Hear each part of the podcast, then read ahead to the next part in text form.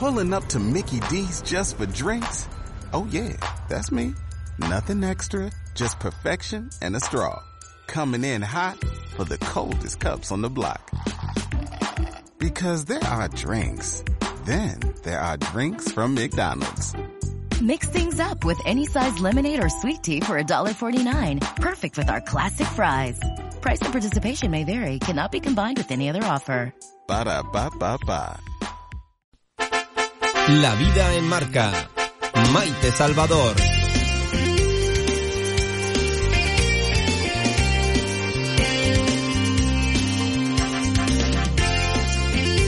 ¿Han disfrutado ustedes de alguna serie o película en la que el protagonista tiene autismo? ¿Es Asperger?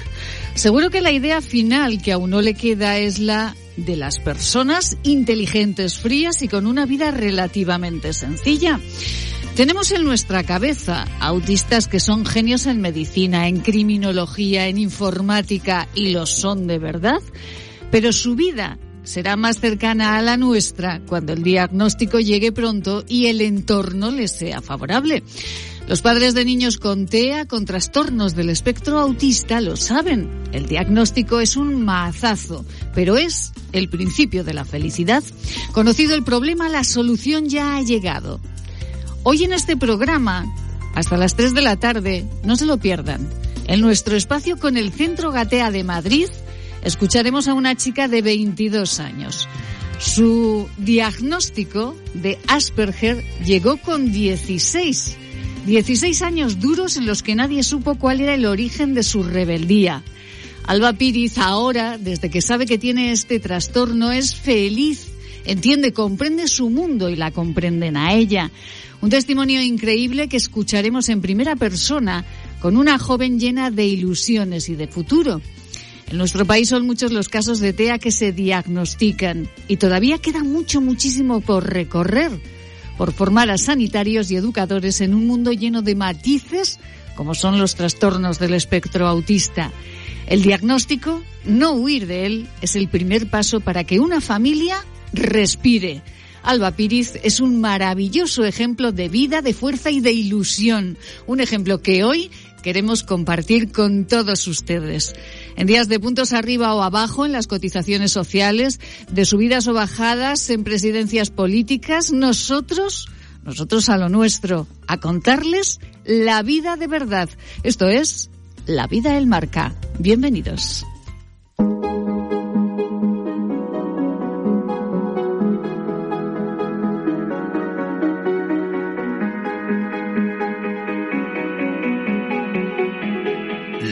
Marca. Maite Salvador. Y eh, cuando cuando les decíamos al inicio que nos íbamos a marchar a Melilla, pues es que nos vamos a Melilla de verdad y además nos vamos a un rincón absolutamente hermoso, que nos marchamos a la Casa de Aragón en Melilla. ¿Y por qué se preguntarán ustedes? Pues porque hay un antes y un después. Hubo un tiempo en el que la Casa de Aragón en Melilla pues tenía muchísima felicidad y mucha ilusión y ahora también la tienen, pero tienen algún problemilla. Jesús Cantín, muy buenas tardes. Buenas tardes. Bueno, ¿cómo está Jesús? Eh, bien.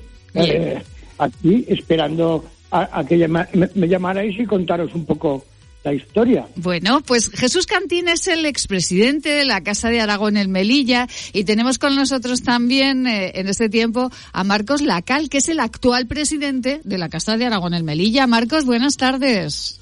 Hola, buenas tardes, ¿qué tal? Bueno, Marcos, ¿cómo está Melilla? ¿Qué temperatura tienen? Pues mira, hoy hasta ha amanecido lloviendo, o sea que hace fresquillo hoy. Vaya. Para el tiempo que tenemos aquí, pero vamos, que tampoco una chaqueta suficiente, tampoco vamos a decir que hace mucho frío. Con una rebequita bien, no como aquí en Zaragoza, ¿no? Que ya... Venga, vale. Bueno, Marcos, eh, Marcos Lacal es presidente de la Casa de Aragón en Melilla y eh, ahora hablaremos con Jesús Cantín de la, de la historia anterior, pero Marcos, en la actualidad eh, algún problemilla hay en la Casa de Aragón, ¿no? Sí, bueno, eh, estamos ahí cuando el cambio de gobierno, pues la consejera de Economía, que claro, yo lo entiendo, que ya regularizar la situación, pues nos dijo que iban a sacar las bases para una convocatoria para poder para poder regularizarla. Entonces eh, nosotros pues eh, estuvimos esperando, hemos ido pagando con lo que teníamos ahorrado eh, todos los alquileres, porque el alquiler nos, nos empezaron a cobrar un alquiler de 700 euros que claro, es imposible, porque claro, la cantidad de socios que tenemos no es mucha, eh, bueno, sí es mucha, pero la, eh, la cuota es de 36 euros por familia. Entonces, claro, con esa cuota no se puede hacer nada. Más luego las subvenciones que da Aragón, que también son muchas casas de Aragón, yo lo entiendo, pues tampoco nos daría para poder pagar el, para poder afrontar los gastos.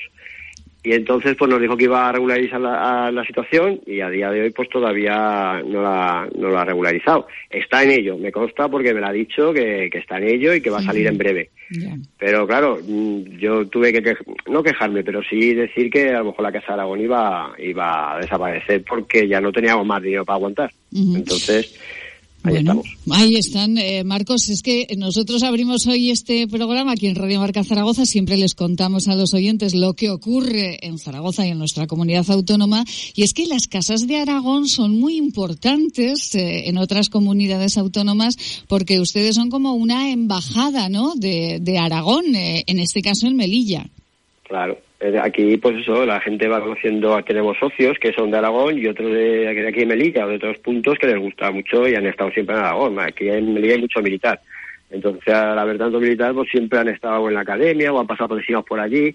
Siempre su mujer o sus hijos han nacido allí. Entonces, eh, hay mucho hay mucho personal que de la Casa de Aragón que, que, lo vincula con Aragón. Y entonces, pues hacemos cosas, tenemos fiestas, eh, enseñamos a la gente las tradiciones de Aragón, Intentamos que también la gente de Aragón conozca Melilla, queríamos hacer eh, viajes desde Aragón para, para conocer Melilla, porque claro, tú te quieres conocer Santander y te vas a Santander y ya está, y coges el tren y tal, pero venir a Melilla es un poquito más complicado. Sí, Entonces, al ser más complicado, hacer venir en barco y tal, hay que, hay que organizarlo.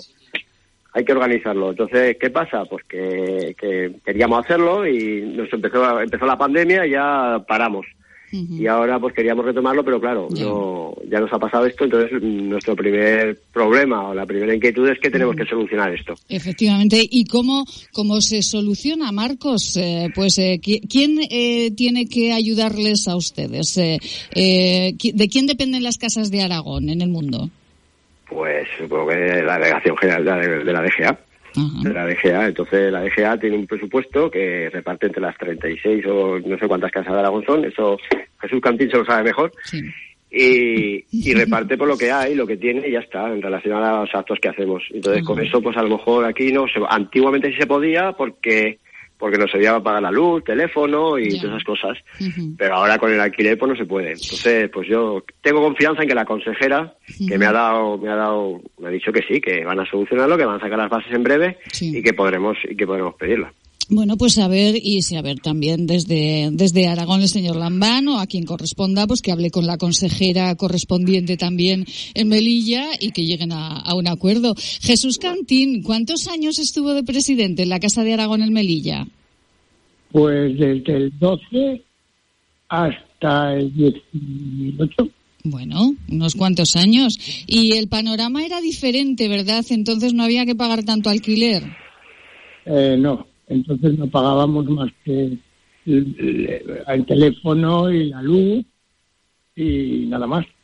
El, local era, la sesión era gratuita, pero claro, porque nos comprometíamos a, a, participar en, en, todas las actividades que había en, en Melilla, además de las nuestras, lógicamente. Bueno, ya nos ha contado el señor Lacal que, que, bueno, en Melilla pues hay muchos eh, aragoneses, sobre todo muchos militares, ¿verdad? Muchos funcionarios que están allí trabajando y, y claro, pues tener un punto de encuentro con la Jota, con eh, la gastronomía, con las exposiciones, con todo lo que tiene que ver eh, con, con, tu tierra, tiene que ser pues, pues muy emocionante, ¿no? Como que te llena el corazón, Jesús.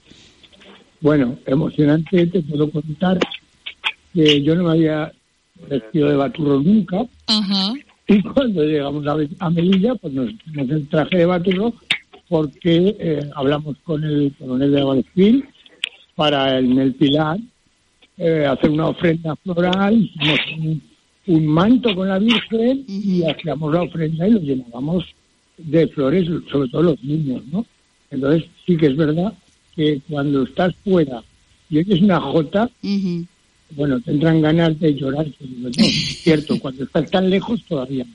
Qué maravilla. Eh, Jesús, eh, fueron unos años muy especiales allí en, Melilla y además como presidente de la Casa de, Aragón. Y, bueno, ¿cuál es el momento más espectacular de la Casa de Aragón en Melilla? No sé si la ocasión en la que llevaron un grupo de Jotas, que aquello fue, vamos, un momento apoteósico, ¿no? Sí, eh, decidimos, ahí sí que la DGA se portó Alimentos de Aragón también se importaron, decidimos hacer el Día de la Tapa Aragonesa.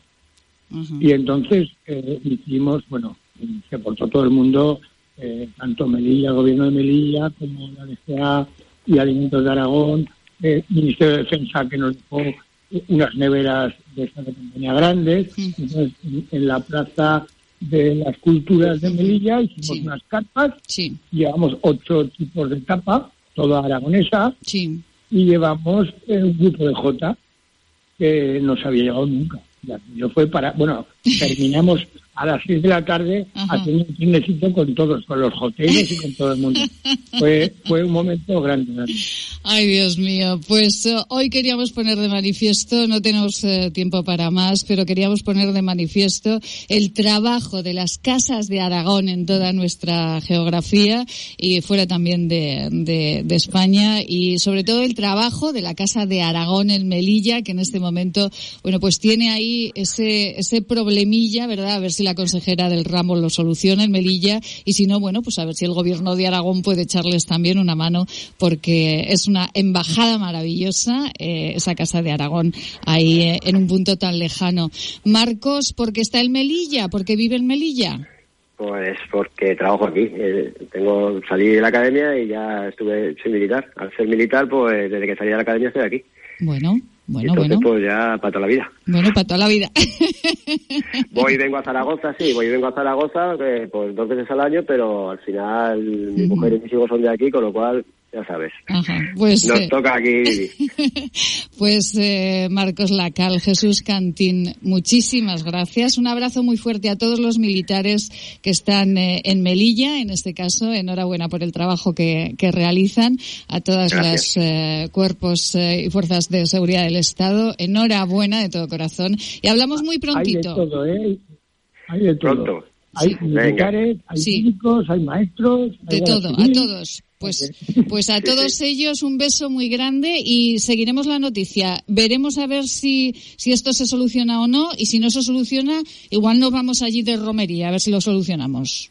Venga, ¿a qué esperamos? ¿A qué esperamos pues? Un beso muy grande a los dos. Muchísimas gracias. Un abrazo muy grande. Enhorabuena por el trabajo. Gracias a vosotros. Un abrazo. Buenas tardes. Y de la Casa de Aragón, de ese trabajo maravilloso que hacen las Casas de Aragón por todo el mundo, nos vamos con un centro, el Centro Gratea de Atención Global al Autismo, que realiza una tarea extraordinaria. No se pierdan la entrevista con Alba Piriz. Tiene diagnosticado Asperger y fíjense lo que nos cuenta, emocionante. Con la diferencia trabajan. Son los profesionales que aportan luz y calidad de vida a las personas con autismo y sus familias. Diagnóstico difícil, labor personalizada.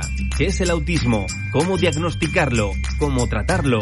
Preguntas que Marta Rodríguez, gerente del Centro Gatea, responde. Centro Gatea, Paseo del Rey 10, Madrid. No se puede desatar un nudo sin saber cómo está hecho, decía Aristóteles. Y esta frase, seguro, seguro, que en este tiempo del Centro Gatea de Atención Global al Autismo y a sus familias, seguro que esta frase de Aristóteles eh, será el inicio de una conversación absolutamente maravillosa con eh, una joven que está con nosotros y una joven que ha tenido que desatar un nudo un nudo, pues en principio grande, grande. Marta Rodríguez, gerente del Centro Gatea. Muy buenas tardes, Marta. Hola, muy buenas tardes, Maite. Muy buenas tardes a todos. Bueno, esta frase de Aristóteles va con el espacio de hoy, con este podcast. Sí, no puede estar mejor elegida. Es, es imprescindible eh, desatar el nudo para, bueno, para tener una cuerda para, para asirte a ella y seguir avanzando. Y yo creo que el caso, la persona con la que vamos a, vamos, que tenemos el, honor de contar con ella, con la que vamos a hablar, nos va a hacer entender la importancia que tiene el, comprender y el saber. Antes de charlar con, con Alba, con Alba Piriz, eh, que tiene 22 años y ahora nos dirá pues dónde vive y qué está haciendo y cómo es su vida diaria y, cuáles son eh, pues bueno todos esos proyectos de futuro que tiene, que además mm, eh, comparte con, con Marta y conmigo la pasión por la radio. Antes de hablar con Alba, Marta, ¿hay muchos casos como el de Alba? Pues desgraciadamente sí. Desgraciadamente sí, hay el diagnóstico precoz, ya sabemos que a partir de los 18 meses se puede diagnosticar a una persona con, con trastorno del espectro autista, pero ocurre que hay una parte del, del, del espectro que tiene más capacidades, con lo cual pasa más desapercibido, o porque habla, porque tiene un mejor comportamiento, o porque no, no tiene comprometidas sus, sus capacidades cognitivas y entonces van, van pasando, podemos decirlo así, sin que nadie les eche cuenta, pero sí sufriendo el, el, que nadie, el que nadie entiende sus dificultades y sobre todo que nadie le da apoyo para superar sus dificultades. Pues te diría que en estos últimos meses estamos teniendo diagnósticos de personas de 20, 16, 33 y una persona de 52 años, que cuando te relatan su vida se te ponen los pelos de punta. Entonces yo creo que este, este programa, este podcast tiene que servir también para que nos pongamos las pilas en relación a estos perfiles porque sus vidas son muy, muy, muy complicadas, imagínate incluso hasta los 30 y los 50 años. Nos lo va a contar ahora Alba, porque esto que acaba de comentar Marta Rodríguez, gerente del Centro Gatea, eh, de Atención Global al Autismo y sus familias, en Paseo del Rey Díaz Madrid, esto eh, Alba lo ha, lo ha experimentado en primera persona y eh, me comentaba antes de, de grabar este podcast que, que bueno, pues que, que, que, todo el apoyo que ha recibido después es eh, absolutamente maravilloso. Alba Piriz, muy buenas tardes. Tardes. Alba, buenas tardes. Gracias por recibirme. Bueno, un placer, como dice Marta, un placer y un honor estar contigo esta tarde. Alba, tienes 22 añazos, ¿verdad? Sí, eh, sí. 22 años, eh, bueno, que parece más jovencita, eh, que la he visto, nos hemos visto la cara y parece más jovencita. Alba, eh, bueno, ¿cómo ha sido, cómo ha sido tu vida hasta hace cinco años? A ver, pues sinceramente, eh, cuando antes de tener de, diagnosticarme, que creo que es lo que me estás preguntando, sí. eh, todo fue sinónimo de, de que la culpa era mía, de que todo lo que pasaba o cosas que no entendía o incluso en el colegio decían que simplemente todo era culpa mía, de que yo era una rebelde, de que mis comportamientos o, o ciertos mm, ciertas manías que había tenido durante toda mi vida era era culpa mía. Entonces eh, me sentía me sentía muy incomprendida, me sentía sola, me sentía que como que el mundo me odiaba. O sea, ya no solamente en ese aspecto de, de cuando eres adolescente que te pasa siempre que no es que el mundo me odia y demás. A lo mejor también tiene que ver que yo también soy una persona más sensible. Eh, yo pensaba que era una esquinita Alba, ¿y, ¿y, tú en algún momento llegaste a pensar que había algún problema, que, que, que podían ayudarte de otra manera? Eh, ¿Pensaste, leíste? Eh, ¿cómo, ¿Cómo finalmente se llega al diagnóstico de, tu caso, Alba? Pues, sinceramente, el, fue un poco muy drástico porque yo una depresión muy fuerte tipo autolesiones y todo. Y no fui, o sea, no me empezaron a diagnosticar el Asperger por, por, por el Asperger, sino por otra cosa. Es decir, yo fui, yo tuve que ir a esto por lo que te he dicho, o sea, iba a psicólogos, pero no funcionaba ninguno. Siempre como que acababa no sintiéndome a gusto, no me sentía de todo comprendido, eh, no me no me dieron un diagnóstico real. Todo lo que te estoy contando fue a los 16 años cuando me dijeron que tenía rasgos. Y hasta que no entré en Gatea, que fue meses después de esto, meses después, casi un año. Sí. Yo no, a mí no me dijeron, oye, es que tienes Asperger. Hasta que llegué a Batea y me dijeron, oye, que a lo mejor sí. A partir de ahí tu vida cambió, lo sabemos, y hablaremos de ello, eh, pero me vas a permitir, Alba, que le pregunte a Marta Rodríguez, gerente del Centro Gatea. Eh, Marta, ah, nos ha comentado que hay más casos de los que debería y, y, bueno, cuando llega una persona como Alba, 16 años, con, eh, con eh, este trastorno, eh, con, con toda la dureza que, que, ha tenido que sentir del entorno que no la comprendía, ¿cómo comienzan ustedes a trabajar? ¿Cómo hablan con la familia? ¿Con, con Alba en este caso? ¿Cómo empieza el trabajo? Eh, bueno, hay, hay una, la parte del diagnóstico, el diagnóstico en adultos, mm, bueno, yo no hago diagnósticos, pero las profesionales que se dedican a ello dicen que es muchísimo más complejo que un diagnóstico de un niño porque hay muchas eh, comorbilidades, hay muchas cosas alrededor, pues lo que me comentaba Alba, que me ha puesto los pelos de punta, y es que hay depresiones severas, hay trastornos de ansiedad, hay un montón de, de, problemas alrededor, es como una cebolla que tienes que ir, bueno, esta, esta sintomatología forma parte de una depresión severa, esta sintomatología es un trastorno de ansiedad y después de ahí abajo en el fondo tú dices, madre mía, aquí lo que hay es un perfil totalmente compatible con el trastorno del espectro del autismo. En el momento en que ya tienes el diagnóstico, eh, bueno, con los padres es complicado porque obviamente los padres lo primero que tienen es un sentimiento de culpa de cómo no he podido darme cuenta antes. Pero bueno, eh, no hay culpa, no, ni culpa ni siquiera responsabilidad porque realmente es muy complicado con perfiles, con perfiles tan altos. Y, y después porque los padres no nacemos con esa información. Los, los padres de Alba vinieron muy preocupados cuando le dijeron que, que podía estar dentro de, del espectro y enseguida se pusieron las pilas. La forma de trabajar con ellos, pues sí. es que hay que trabajar todo lo que te estamos, todo lo que estamos comentando. Uh -huh. Hay que trabajar una depresión, hay que trabajar un trastorno de ansiedad, hay que trabajar un explicarle a esa persona sí.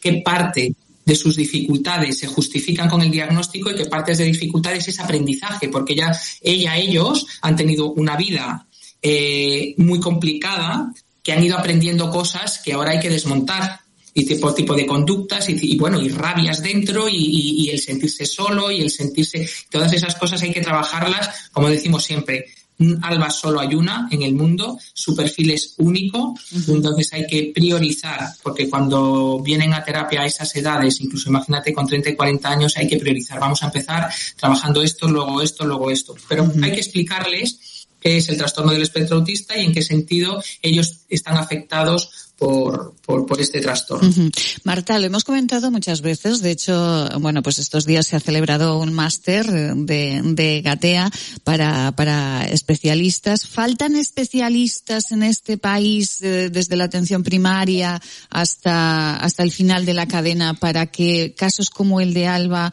pues eh, se diagnostiquen antes? Faltan muchísimos especialistas muchos no faltan muchísimos. En el caso de Alba y en el caso de todas estas personas que vienen de adultos, hay muchas personas, muchos profesionales que no lo han hecho bien. Bien porque han mirado para otro lado, bien porque les faltaba conocimientos. Yo quiero pensar que es porque les falta conocimientos, pero ahí ha, ha habido un pediatra, ahí ha habido un, profesor de educación infantil, un profesor de educación primaria, ahí hay muchos profesionales que sí tenían que tener conocimientos. Alba, eh, ¿eres más feliz desde que sabes que tienes eh, Asperger? Eh, sí. De hecho, eh, ¿sabes la típica pregunta que, que, dicen, ¿qué es lo que cambiaría de tu vida? Uh -huh. en, o sea, de, de, todo lo que has pasado. ¿Qué es lo que cambiaría de tu vida? Mi respuesta, sí o sí, es que fuese Asperger.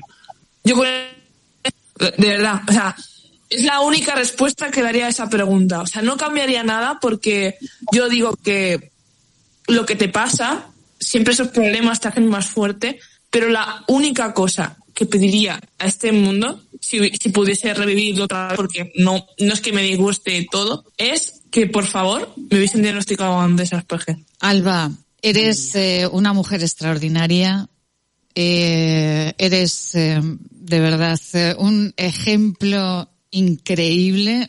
Marta, eh, enhorabuena por el trabajo, enhorabuena por, eh, bueno, por, por, por tener tan cerca a una persona tan especial y tan fuerte como es Alba. La verdad que me, es que Alba, bueno, muchas gracias, me emociona lo que has dicho y, y qué fuerte que una persona diga que, que, es lo que cambiaría en su vida es que lo hubieran diagnosticado antes. Una persona que a la que a la que a la que quiero especialmente y admiro especialmente, a su familia también. Es, eh, es eh, absolutamente increíble. No se puede desatar un nudo sin saber cómo está hecho, decía Aristóteles hace muchísimos siglos. Y esta frase hoy, desde luego, resume todo lo que hemos hablado en este podcast, en este tiempo del Centro Gatea.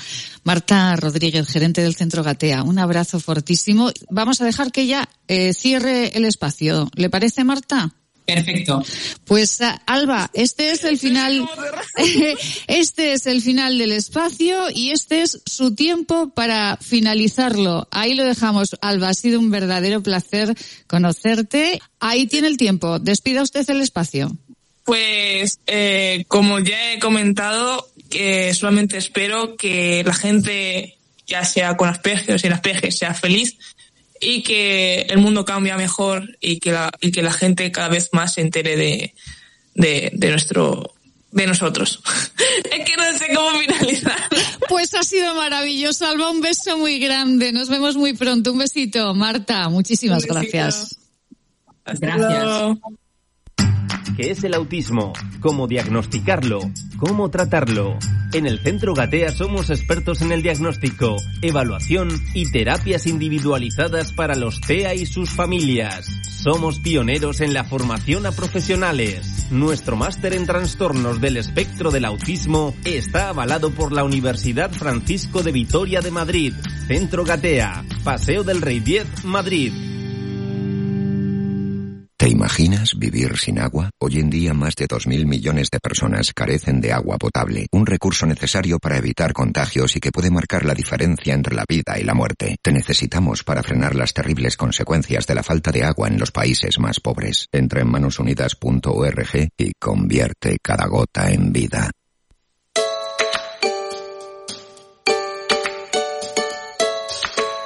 En Radio Marca Zaragoza, La Vida en Marca, con Maite Salvador. Absolutamente impactante lo que nos ha contado Alba. Bueno, impactante esta mujer. Marilo Moreno, buenas tardes. Muy buenas tardes, Maite. Aquí Ay. estoy, aunque no te lo creas, en Gurrea dándome un homenaje. Pero no me diga, pero sí, pero madre del amor hermoso, me tiene a la audiencia muy preocupada. Ya no está en el hospital Mariló, ya no está en el hospital. Dando gracias a Dios, dando gracias a Dios ya no, por eso me he venido a dar el homenaje. Eh, eh, quiero, antes de seguir, quiero decir una, un, un saludo grande a todo el personal que trabaja en, en sanidad eh, de Aragón, pero especialmente en el rollo Villanova, Sí. donde he visto, mm, he visto actuar a todas las profesionales, no solamente con profesionalidad, sino con una humanidad que me ha dejado realmente no sorprendida, pero sí impactada. Qué maravilla. Eh, un beso muy grande a todos los profesionales de los hospitales, de los centros de salud, eh, de todos eh, los lugares donde nos cuidan y nos miman cuando estamos malitos, porque son maravillosos, de verdad. Bueno, Marilo, ¿se puede empatar más Sí. veces, puede empatar más veces el Mira. Real Zaragoza? El Real Zaragoza y el Huesca, esto no hay quien lo aguante, ¿eh? O sea, esto ya, esto ya, perdona, ya sabes que yo soy del Zaragoza, del Huesca y del Real Madrid. Sí, señor. En este momento estoy en Gurrea y me ha tocado discutir con los de aquí porque, claro, mm, es que Sí. estamos todos igual.